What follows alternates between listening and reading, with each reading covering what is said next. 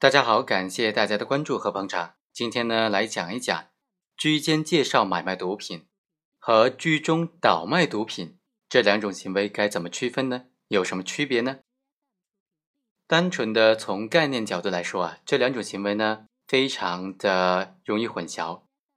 由于毒品犯罪表现形式比较复杂，在实际认定上呢，就更加容易发生混淆了。尤其是啊。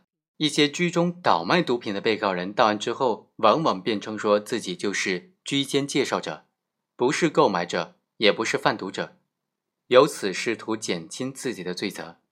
区分居间介绍买卖毒品和居中倒卖毒品行为呢，不但关系到对案件事实的准确认定，更影响到对被告人犯罪地位的恰当的区分。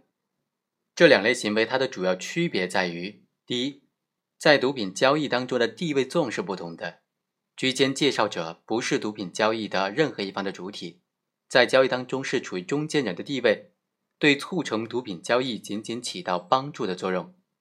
居中倒卖者虽然是处于毒品交易链条当中的中间环节，但是在每一个具体的交易环节当中，都是毒品交易的一方主体，在上一环节当中扮演下家的角色，在下一交易环节当中。又扮演了上家的角色，对交易的发起和达成起着决定性的作用。第二，是否成立共同犯罪是不一样的。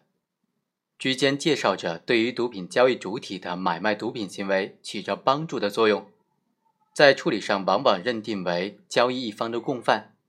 居中倒卖者和前后环节的毒品交易主体，因为不是共犯关系，而是上下家的关系。所以，对于上家而言是下家，对于下家而言是上家，那么他就应当认定为是贩卖毒品罪的主体了，就不是所谓的共犯问题了。